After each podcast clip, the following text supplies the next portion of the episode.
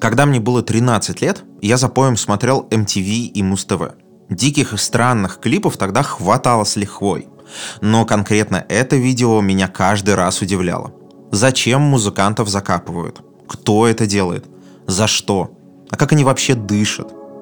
На тексте я тогда не сильно концентрировался, а между тем это одна из самых грустных песен русского рока того времени. Это трек про смерть, написанный группой, которую обычно считали юмористами и балагурами. Услышат наши юные смешные голоса. Теперь их слышат только небеса. История одной песни. История одной песни. История одной песни. Афиша. ВКонтакте. История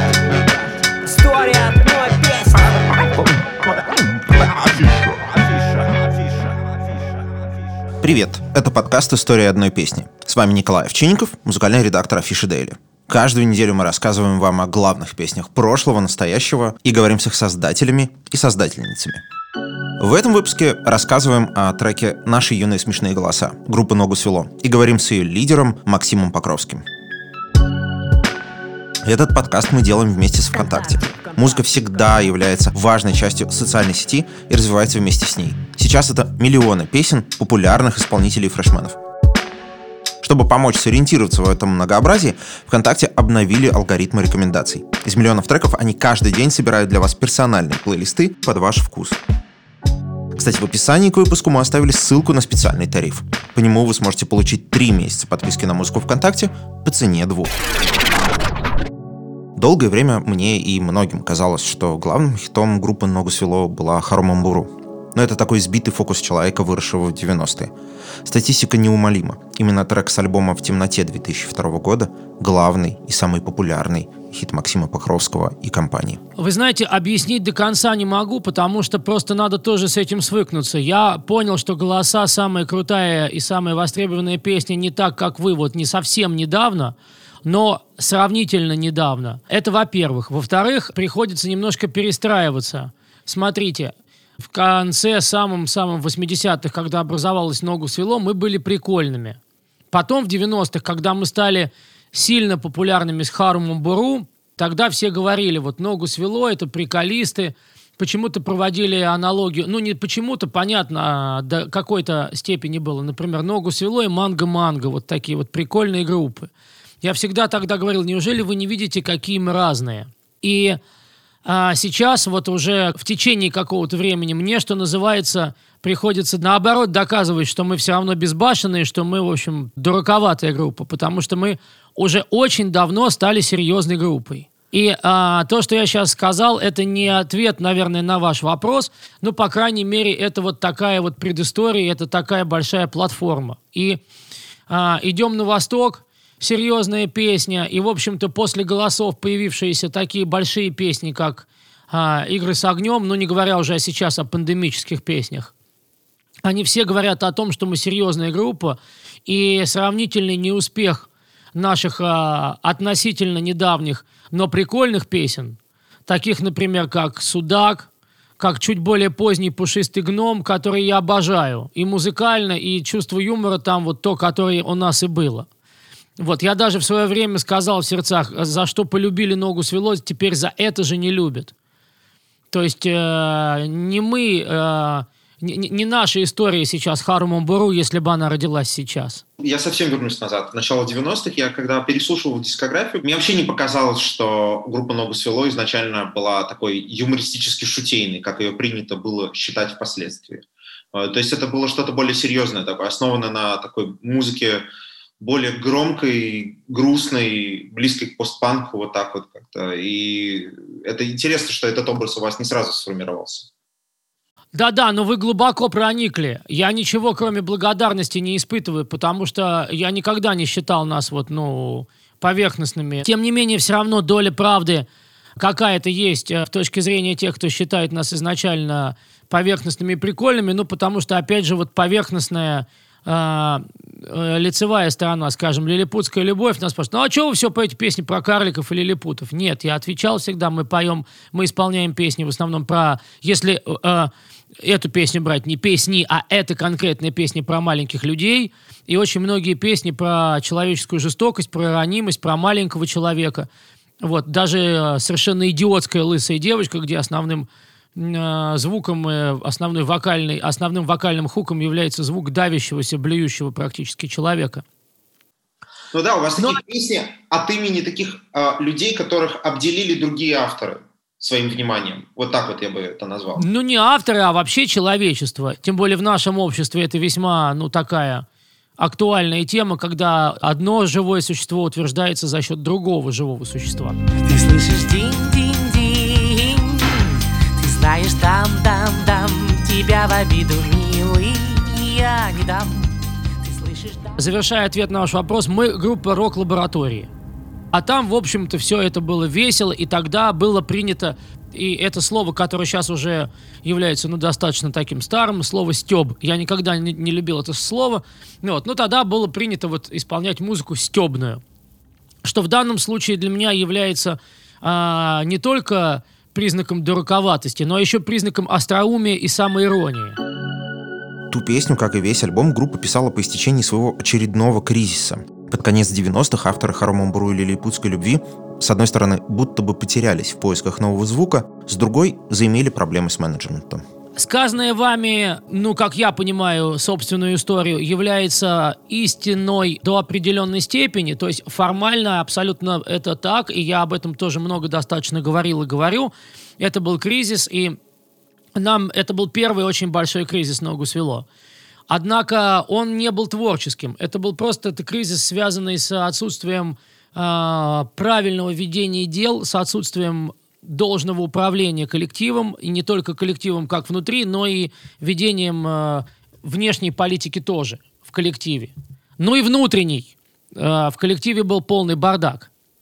Но для нашей сейчас вот э, темы важнее именно что внешний бардак. А у нас был э, э, в самом конце 90-х э, альбом «Бокс», и он был чрезвычайно неуспешным.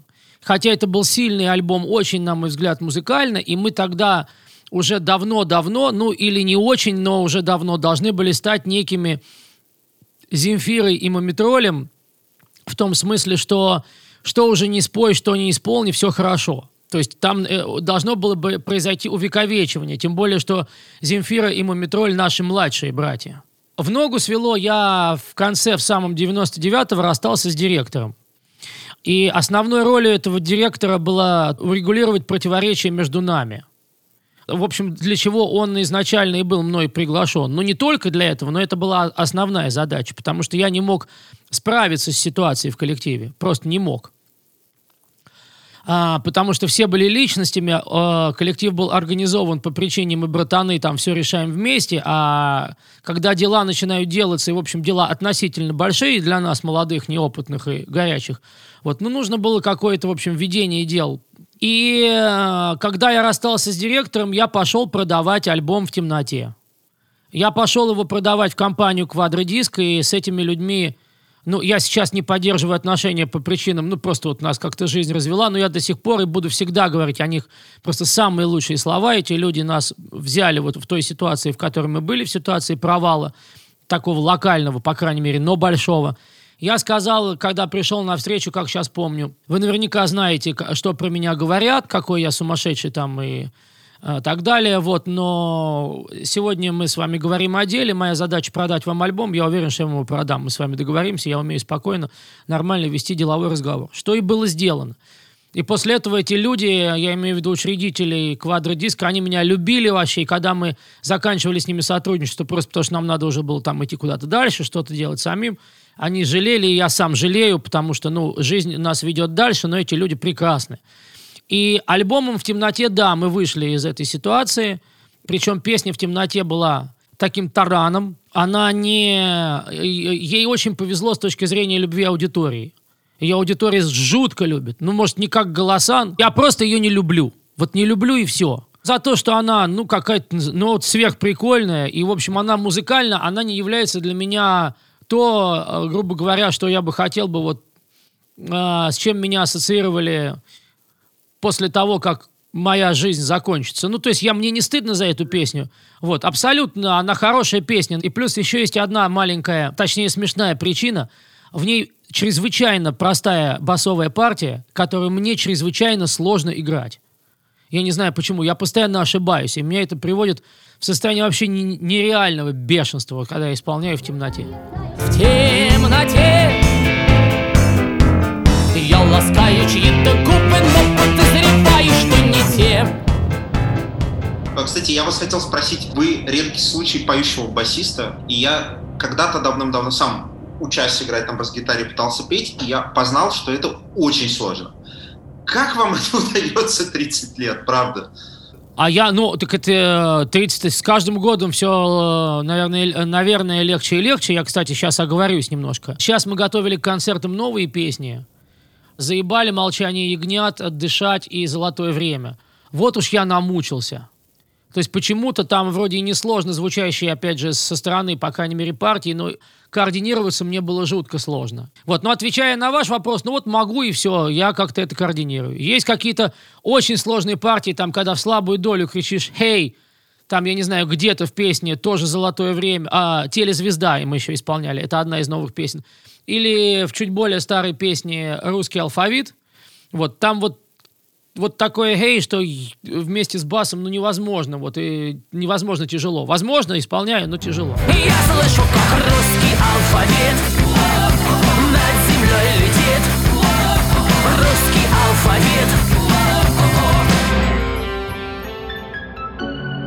Альбом «В темноте» — это идеальное сочетание всего лучшего, что было у Ногу Свело к тому моменту. С одной стороны, полушутливые бытовые куплеты, например, заглавная песня.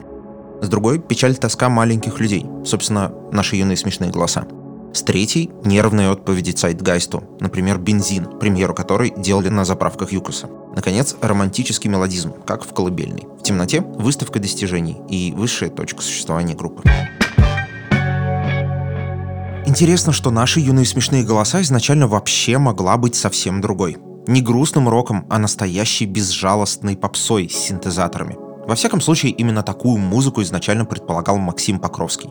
Возвращаясь к голосам, изначально вы делали на нее ставку как на какой-то хит, не хит? Я знаю, что как бы клипом она потом стала жутко популярным. Я скорее про написание песни. Мне интересно понять, есть ли за этим какая-то история? Вообще присутствует ли она? Или она просто была написана, просто была сочинена? Нет, она была сочинена не просто. Сначала, много лет до того, как родилась песня и была записана, существовала мелодия.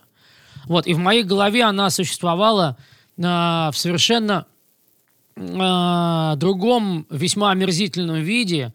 А, а, то есть представьте себе старые поп-группы, старые российские поп-группы, тынц тынц тынц там танц танц ти та да да тынц танц тынц таранц тан та тай тарай тац тынц туранц ту ду ду ду ду фай тай когда я рассказывал и показывал участникам группы, а, они, разумеется, смеялись надо мной. Это типа под комбинацию, что ли, какую-нибудь? И, естественно, что это не делалось под комбинацию. с прямой бочкой под, под конец 80-х, начало 90-х. Ну да, да, там на Земле и в России было много такого, и, в общем, я не хотел быть похожим или не похожим на что-то, просто мне эта мелодия пришла.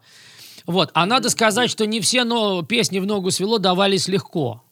Скажем, а, очень короткий экскурс. А, «Лилипутская любовь» далась мне намного сложнее, например, чем «Голоса», потому что над ней просто какие-то участники коллектива издевались.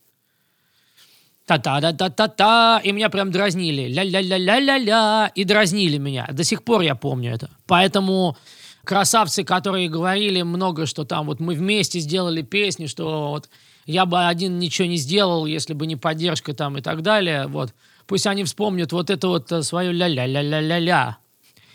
Что касается голосов, то там была такая же ситуация, но я, наверное, понимал сам, что, в общем, такую аранжировку делать ну, неправильно. И в какой-то момент времени я понял, что ее надо сделать вот обычной, простой, такой балладной. Я даже не знаю, как ее описать. А почему я с этой идеей все носился? Потому что хорошая мелодия, она всегда хорошая мелодия. Вот ее никуда не денешь. И она будет за тобой идти, пока ты ее не реализуешь. Ты понимаешь, что она должна жить. И, собственно, вот. Тогда я не знаю, насколько было правильным с точки зрения моды, ну, наверное, уже правильным, а, иметь одну и ту же прогрессию аккордов на куплет и припев. То есть это на самом деле круто. Вот это по нынешнему дню очень круто. То есть у тебя мелодия разная, а прогрессия аккордов одна и та же. Ну вот я написал какие-то куплеты, я имею в виду мелодию придумал. Ну там, по-моему, я же не помню, мелодия куплетов я вместе с текстом придумал, придумал или нет. Ну а когда текст сложился, уже все. И просто поняли, что хорошая песня.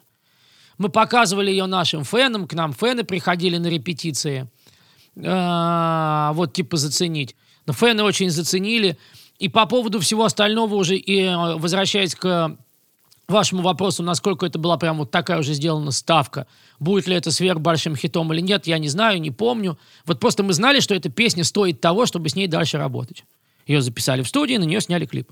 Миша Сигал снял клип. В комнате искусственного лета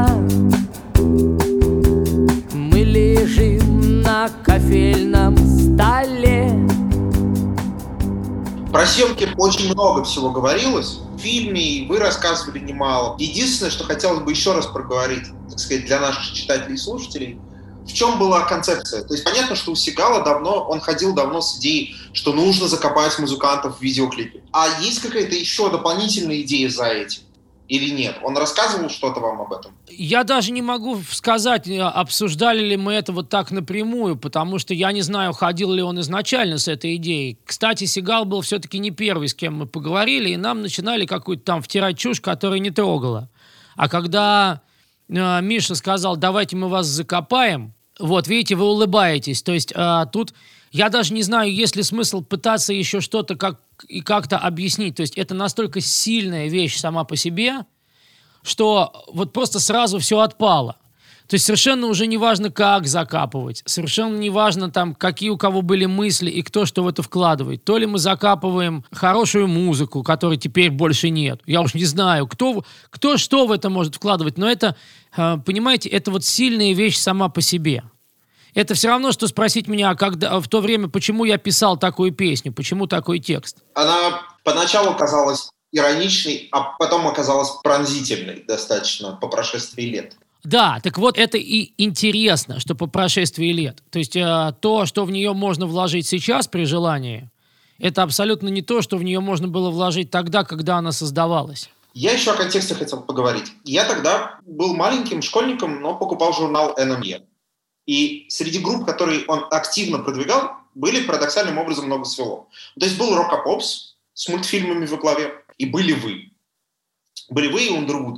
Группы, которые, казалось бы, не подходят вот под это определение англофильской модности. И песню «Бензин», э, знаменитейшую, тоже с э, альбомом «В темноте», я там услышал, на их сборнике. Вы себя с точки зрения того поколения музыкантов как оцениваете? Вот вас пытались вот прицепить сначала к року 90-х, потом вот к рок-попсу нулевых. Вы себя как-то отделяете от него или все-таки считаете частью того вот духа времени, как мы любим говорить? Во-первых, мне не очень понятно, изнутри глядя, вам со стороны, наверное, понятнее, почему мы удивительным образом попали вот в этот пул uh, New Musical Express, потому что как вроде, ну, они описывали какую-то весьма актуальную музыку, и так я тешу себя надеждой, что мы были, в общем, прогрессивным и каким-то актуальным коллективом. А, то, что рока попс, э, я вообще не очень понимаю, а, надо ли привязываться, потому что, по-моему, это слово изобретение Лагутенко, рока попс, и я вовсе не считаю его каким-то интересным. То есть я ни, ни в коем случае не хочу критиковать Илью или говорить, что это какое-то сверхненужное там. Ну, как бы вот в 93 году, когда мы а, стали лауреатами поколения 93 музыкального фестиваля с песней «Хармум Буру», была такая группа, забыл, по-моему, MF3, забыл, как они называются, лидером которой был э, Кристиан Рэй и есть. А они, вот у них была песня «Делай бэп». Бэп – это значит, вот, и они там объясняют, бэп – это брейк и рэп. Значит, вот, э, ну, хорошо, ну вот брейк и, и рэп они совместили, и теперь появилось слово бэп. Ну вот, вот убей меня, мне вот это по барабану, мне это неинтересно. Вот, то есть, как бы, ну, кому-то, может, это кажется остроумным. Вот, выдумали себе стиль. Так и здесь, Рокопопс. А к чему я это все клоню? потому что мы всегда были одиночками. Поэтому причисляем мы себя или не причисляем, и причисляю ли я нас в те годы к какому-то движению, направлению или там ответвлению, конечно, ответ поэтому мне очень сложен. То есть я всегда говорю, что я являюсь сыном Московской рок-лаборатории, с тем духом, который был присущ Москве конца 80-х, самого-самого начала 90-х. Вот, это то, что меня во многом сделало, и то, чему памятник нерукотворный и навеки. Существовало некое совершенно неизвестное, там в 300 тысяч раз менее известное объединение «Московская волна», где были такие более прямоодненные, вот, и где там пели на английском и якобы на английском, вот, причем мой тон не надо воспринимать как сарказм. Мы были тоже активными участниками этого, ну, так скажем, субдвижения, то есть вот такая история. А что было тогда, вот непонятно. Я стилистически не хотел походить ни на кого, и, собственно, э, надеюсь, что и не походили мы. Вторая вещь, которая меня всегда занимала в случае с «Ногу свело», откуда вообще они взялись такие? То творчество, которое у них можно считать классическим, как-то совсем не поддается категоризации и классификации. Это песни, которые одновременно опираются на русские песенные традиции и берут драйв от современного им русского рока. Но если вам реально хочется покопаться в творчестве Макса Покровского, то лучше обратить внимание не на альбомы «Хромом Бру» или «В темноте», а на дебютные диски, вроде бы, вроде «Капризов манекенщиц» и «1-0 в пользу девочек». Там куда лучше понятны корни группы. И Макс Покровский сам прекрасно признается в том, что он слушал и чем вдохновлялся. Например, английской группой Sparks. Ну, во-первых, то, что мы особо ни на что не похожи, как вам сейчас кажется. Это можно объяснить, ну, как минимум тем, что я всегда исходил, тем более тогда, тем более, и сейчас тоже, из желания не быть похожим. И слава богу, получилось. То есть такие преуспевают, кто не похожие. Но, тем не менее, даже тембр голоса у меня похож на певца из группы Sparks. И влияние группы Sparks в те э, годы было просто сложно переоценить. А, намного меньшим, наверное, было влияние Дэвида Боуи, но я обожал Дэвида Боуи. А, Были тогда очень актуальные современные коллективы, с которыми больше знакомил нас гитарист Игорь Лопухин, его друганы, которые на меня повлияли намного меньше, но которые я тоже до кучи слушал, как, как участник просто тусовки. Это были Pixies, безумно крутые даже сейчас а, в США, как минимум, или в мире, наверное. Это были некие Throw Muses, наверное, тоже совсем чуть-чуть, просто мне нравилось там пару песен, Sugar Cubes. Но это уже не влияние, это просто уже как бы, это вот это такая московская волна, это тусовка, где-то круто как бас звучит, где-то круто вот этот минимализм. Если там немножко послушать песни, скажем, там, я не знаю, «Моя физиология» из альбома «Каприза Манекенщиц», но, но я их придумал до, до того даже, когда я услышал вот эти минималистичные по количеству инструментов э, Throne Muses, э, Muses, Pixies. Но влияло на меня тогда больше. Еще что-то влияло. Я сейчас просто не припомню, но как бы вот, пожалуй, как, кого-то я назвал. Кого я просто, ну, не мог вот не, не любить. И, наверное, завершающий вопрос. Я хочу про наследие ваше поговорить. Вы, кажется, в каком-то из интервью даже говорили, в памяти о, о вас там останется там 3-4 песни.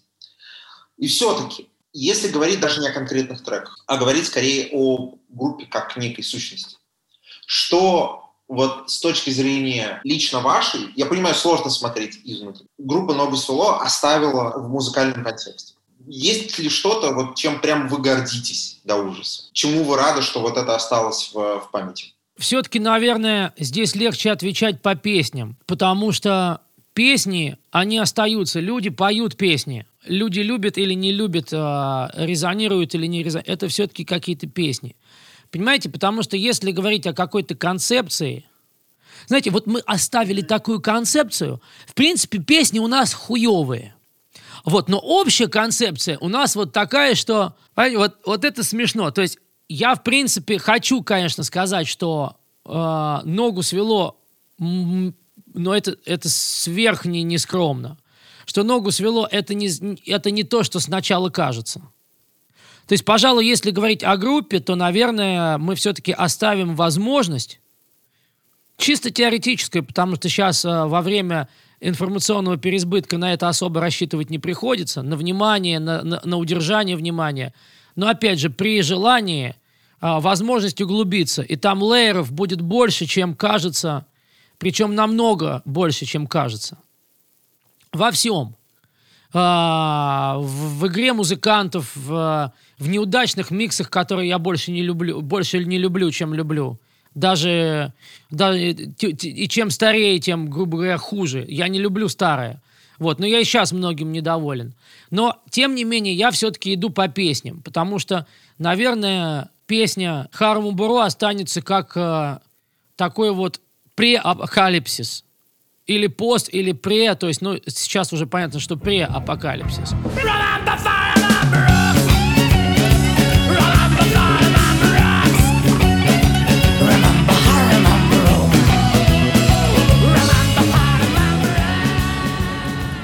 То есть возможность сделать э, песню ни о чем, э, которые будут переводить всю жизнь и которую никто никогда не сможет ни переплюнуть, ни исполнить.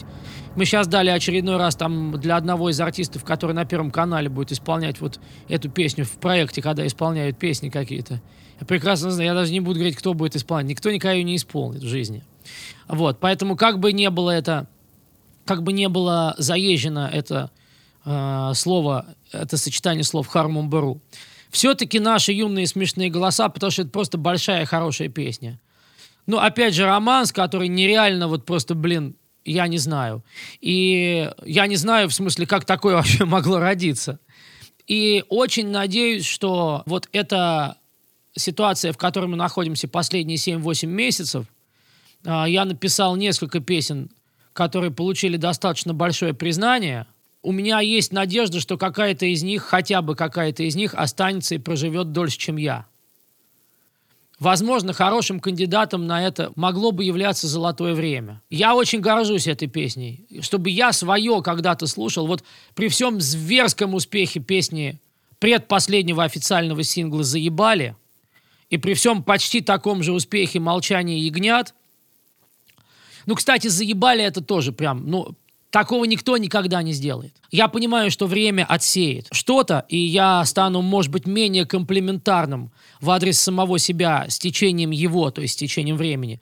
Но пока вот эти две песни «Заебали» и э, «Золотое время», ну, и мне немножко неловко говорить про молчание ягнят. Это очень плодотворный был период времени. Я там сказал то, что мало кто сказал в последнее время. Вот этим я горжусь сто пудов. То есть из старых я вам назвал вот три. Так, с ними рядом идем на восток, просто потому что это хороший спорт, что я ухитрился написать песню, которая удовлетворила. Вот. И, и еще это такой некий, знаете, э, э, э, антилауреат, потому что в, в контексте ситуации там с Сирией и так далее, как ее сейчас воспринимают эту песню, вот, ее хоть не исполняй. Она из другого времени. Слава тебе, Господи. Вот, но тем не менее, то, то есть, а, мо, короче, песни, по поводу которых можно дебатировать, это, вот сейчас прям говорю четко, это романс «Идем на восток» или «Липутская». Можно дебатировать, и я готов принять отрицательное решение, что они не попадут в историю и не переживут меня. Песни, по, по поводу которых еще можно тоже дебатировать, наверное, все-таки это романс. Вот четыре. Песни вне дебатов это Хару Мумбуру и наши юные смешные голоса. И три вот последние, которые я назвал, это «Заебали молчание ягнят» и «Золотое время». По поводу них тоже можно, разумеется, дебатировать, потому что никакой проверки временем они еще не прошли даже близко. Но уже сейчас я знаю, что я буду всегда ими гордиться до, вот до предела. Я надеюсь, что они все останутся в памяти. Во всяком случае, не знаю, в моей голове как минимум творчество Нового Село 90-х и начала нулевых является большой частью сознания. Хотел я того тогда или нет, но мы с этими песнями выросли. И слава богу. Все-таки тут важен вопрос переосмысления. Максим, спасибо вам огромное за ответы. Это очень круто было поговорить с вами, и спасибо, что вы нашли время. Вот. Э, я надеюсь, что мы вас не разбудили. Я понимаю, вы там сейчас, у вас там только раннее утро. Ногу свело очень хочется сравнить, еще не по звуку, но по духу, с американцами вроде Илс и Кейк. Те тоже делали музыку вроде бы ироничную, так в меру ироничную, но при этом закопаешься, заплачешь. Причем подобных им групп у нас практически нет. Не было тогда, в 90-е, нет до сих пор. Потому что это такой высший пилотаж. умудрятся в три минуты вместить и юношескую восторженность, и взрослую иронию, и нездешний карнавал, и новорусскую тоску имени маленьких людей. И в итоге все это превратить, скажем, в песню про смерть. Ляжем, как продукты в холодильник, и, обнявшись, нежно там уснем. Трогательно? Очень. Страшно? Еще как. Партнером выпуска стала социальная сеть ВКонтакте. Там вы сможете послушать не только наши юные смешные голоса, но и другие песни группы «Ногу свело». А чтобы не пропустить новые релизы коллектива, подписывайтесь на его официальную страницу по ссылке в описании эпизода. Это был подкаст «История одной песни». Слушайте нас во ВКонтакте и на других платформах. Ставьте нам лайки, пишите письма на почту подкаст собака афиша.ру. Над выпуском работали ведущий Николай Овчинников, продюсер Александр Леско и звукорежиссер Андрей Гранкин. История одной песни. История одной песни.